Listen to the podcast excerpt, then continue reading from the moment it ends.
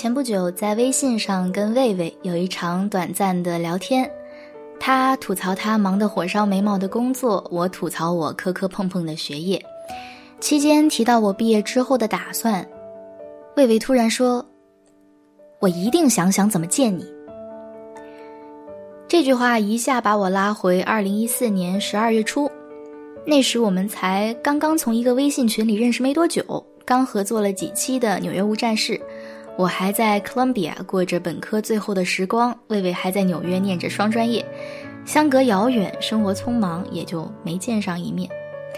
现如今，五百多个日夜过去，纽约无战事做了一百多期节目，我已经从美国回到了广州，又来到了香港，而魏魏则从美国东岸跑到了美国西岸，相隔越发遥远，生活越发匆忙，我们仍旧是一次面都没见过。虽然素未谋面，但魏魏对我来说，绝对是一个独一无二的存在。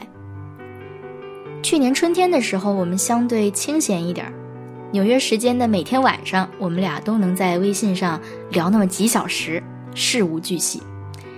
记得有一回，魏魏在一个诡异的时间点给我唰啦啦发过来一大堆细碎的想法，原来是凌晨饿醒。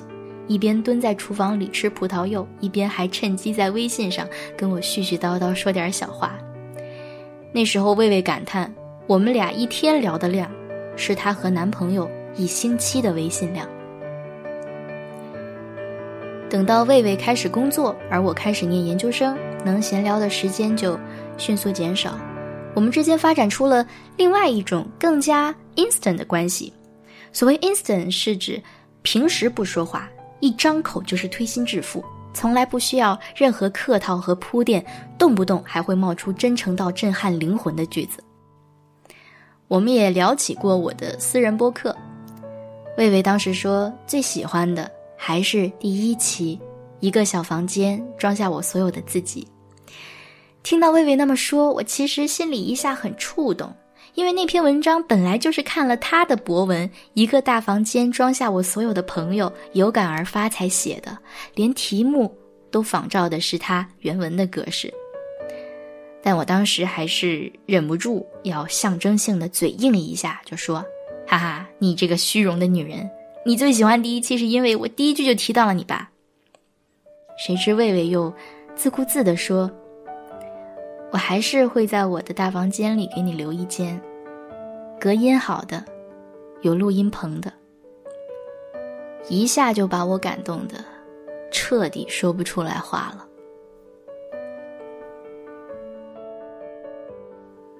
我的朋友小妮前段时间刚刚开始一段新恋情，两个人在社交网络上认识，一个在英国，一个在中国，目前还没有见过面。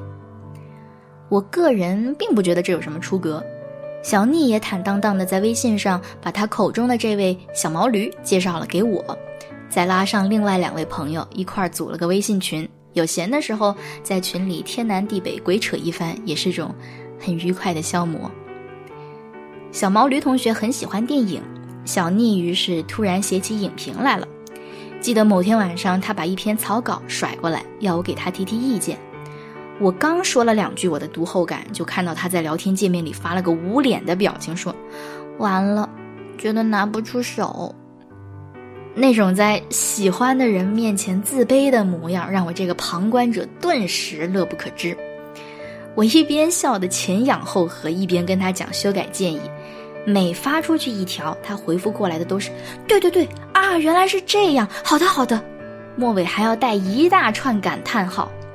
不得了，这哪里是平时那个标点符号都很少发的家伙，简直生龙活虎的像一只两岁的哈士奇。所以说，恋爱真奇妙。这不是我第一次目睹有人谈恋爱，和我以前见过的情侣们的模样大同小异。直到有一天，小妮说，她的另外一些朋友问起她的新恋情，都惊呼道：“你这是网恋啊？你是写代码写傻了吧？都没有真实接触过。”我这才想起来，他俩目前还没见过面。可我并不觉得网恋是一个问题，在当今时代的爱情故事里，更像是个无足轻重的脚注。但一时间也找不出什么更好的句子来安慰小妮，于是爬去知乎翻翻找找，摘抄了一句来自用户 Mingo 明哥的话发给他：不要把自己看人不准的责任推给网恋，互联网说这个锅我不背。小腻看到之后敲过来一句：“ 好爱你啊，灰灰。”于是，我在这边也笑。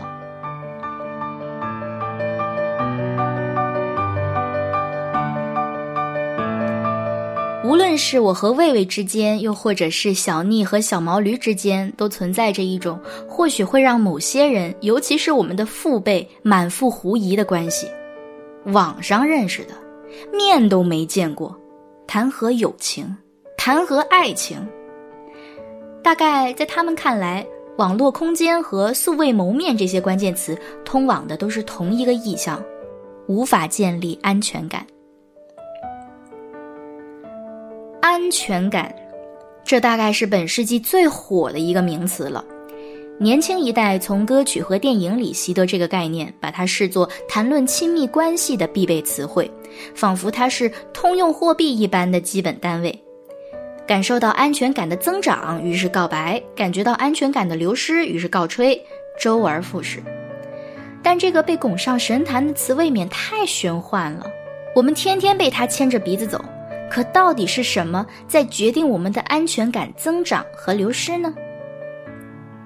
我没有打听过别人是如何衡量安全感的，所以我只能描述自己的尺度。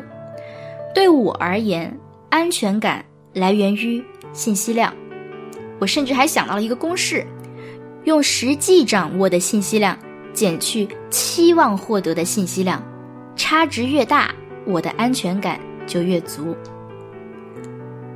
很多人之所以反对在网络空间上建立亲密关系，大抵是因为这两个变量之间存在一个矛盾：我们实际从网络空间上掌握的信息量太少，而我们期望在亲密关系里获得的信息量又太多。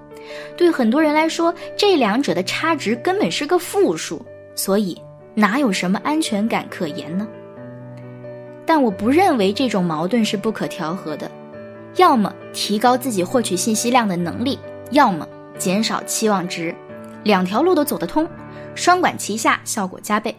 而更棒的地方在于，这两个变量都是内在因素，这意味着我自己的安全感可以由我自己决定，也就因此能拥有相对较多的仅仅依托于网络的亲密关系。我算是个。比较幸运的人学的是新闻，这个专业所要求的技能之一就是 reconstruction，重建或者说再现。所以我们的生活方式就是不断的挖掘和收集各种各样的细节和碎片，与此同时不断的搭建和推理。即使是从最贫瘠的地方，我们也能想方设法榨取出信息量来。更何况网络空间上的信息量根本富得流油，尤其对于我们这一代人来说。很少有人会有意识地管理和限制自己的网络足迹，这是个无法回避的群体特征。我常常想起和魏魏认识没多久的时候，我会不由自主地点进他的微博和博客，一页一页地看，参观这个和我同样是长发圆脸的姑娘的生活切片，试图从言辞谈吐间捕捉她的性格和品味。那种感觉就像。大考的前一天晚上，临时抱佛脚背书一样，海量的信息冲刷过我的脑子。他的学校见闻，他的恋爱进展，他去了哪家餐厅，他搭了哪班地铁，他会不会也喜欢着热锅凉油煎出来的鸡蛋？他是不是也在一个兵荒马乱的公寓里睡倒过去又睡醒过来？我当然不可能全部记住这些细节。但是，当我读到足够多一帧帧静止的画面，我就突然有了信心和素材，觉得自己只要闭上眼睛，就能把一个活生生的魏魏想象出来。当然，我还有很多缺失的细节，比如嗅觉和触觉所指向的属性，但无伤大雅。提高获取信息量的能力，不仅能累积我自身的安全感。对这段关系里的另一方来说也是同样的。很多年前曾经看过吕燕妮在微博上写过，同样是半路杀出来的陌生人闯进你的生活，就像打开电视机从十八集开始看一出剧，有的人就能迅速入戏，有的人你跟他从头倒一遍，他还是不懂。这种迅速入戏的诀窍，无非就是我已经在你的社交网络上了解到了前情提要。不是为了邀功般的在你面前主动提起，只是觉得如果你想谈这些事，可以省去那些繁复的解释任务和语境构建。能做到这种程度的话，那些始于网络、素未谋面的交情，比起在现实生活中认识的朋友，到底差在哪儿呢？至于期望值管理。我觉得这是我们这代人在新的时代背景下必须向生活妥协的一件事。几年前，我赴美念书之后，第一次回国过暑假，结果悲痛的发现，见面的时光太短，根本支付不起天价的想念，更别提还有更多的人连见一面的时间都凑不上。一个人孤零零飞回美国的时候，流了很多眼泪，在日记里反复嚼着杜甫的句子：“人生不相见。”动如身与伤，想不通自己为什么这么命苦。生命中重要的人都布置在不同的地方。相聚和分离本是所有人都要面对的人生命题，但我们这一代对时空的认知早已经不是父辈那个级别。同样是出远门念书，在我爸爸的年代，可能是指从乡下到省城的距离。而对于我和我的大多数朋友来说，已经变成了从这个半球到另一个半球，从这片大陆到另一片大陆。我们是新一代的候鸟，比父辈们飞得更高更远，可选择的目的地很多，每每离开，总是难以预见什么时候会再回来。在这种经历的形塑下，我们重新定义存在，重新定义孤独，重新定义分离，也重新定义陪伴。而互联网技术，尤其是社交网络技术的发展，恰恰在这样的时代背景下，丰富了我们参与亲密关系的手段。建立和维系一段关系的门槛变低了，不管我们游荡到这个星球的哪个角落，连上 WiFi 就能享受到一些微量的。虚拟陪伴，和一些建立起联系的人相隔万里，又和另一些相隔万里的人建立起联系，这，就是我和我的朋友们面对的日常。有的时候，我觉得父辈们建立联系的方式显得有些被动。被人生际遇推到同一个时空，既来之则安之，总得有个相互取暖的对象。于是，往往和空间上挨得近的人熟络起来。但到了我们这一代，建立联系变成了一种更主动的选择。借着功能强大的互联网，我们可以纯粹的因为品味、喜好、性格等等这些因素而发展出亲密关系。这种关系来得更轻松、有弹性。不太受时空的拘束，不是在湍急的潮水中紧紧抓住彼此，而是恰好同路的时候，不妨交换一些陪伴。我们更积极地发现同行的伙伴，但相处起来亦不勉强对方。结尾准备给大家放一首很温暖的歌，要顺带提一句的是，跟我推荐这首歌的也是个素未谋面的家伙。但我相信，不久的将来，就会见到啦。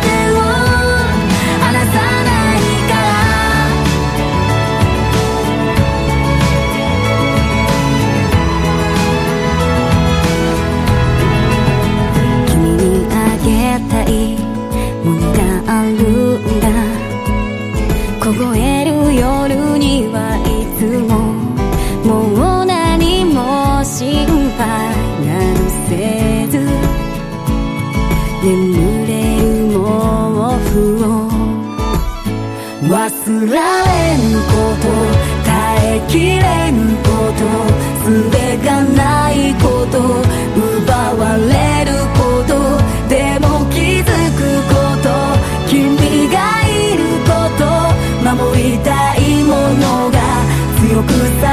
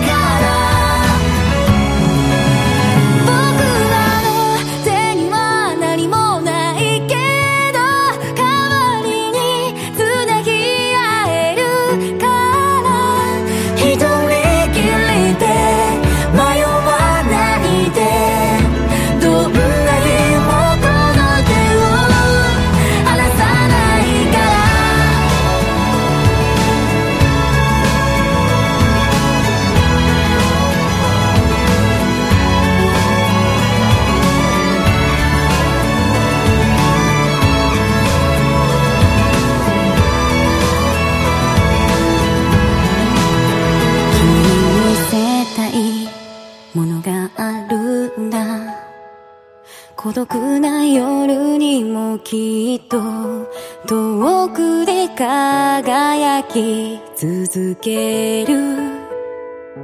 幾千の星を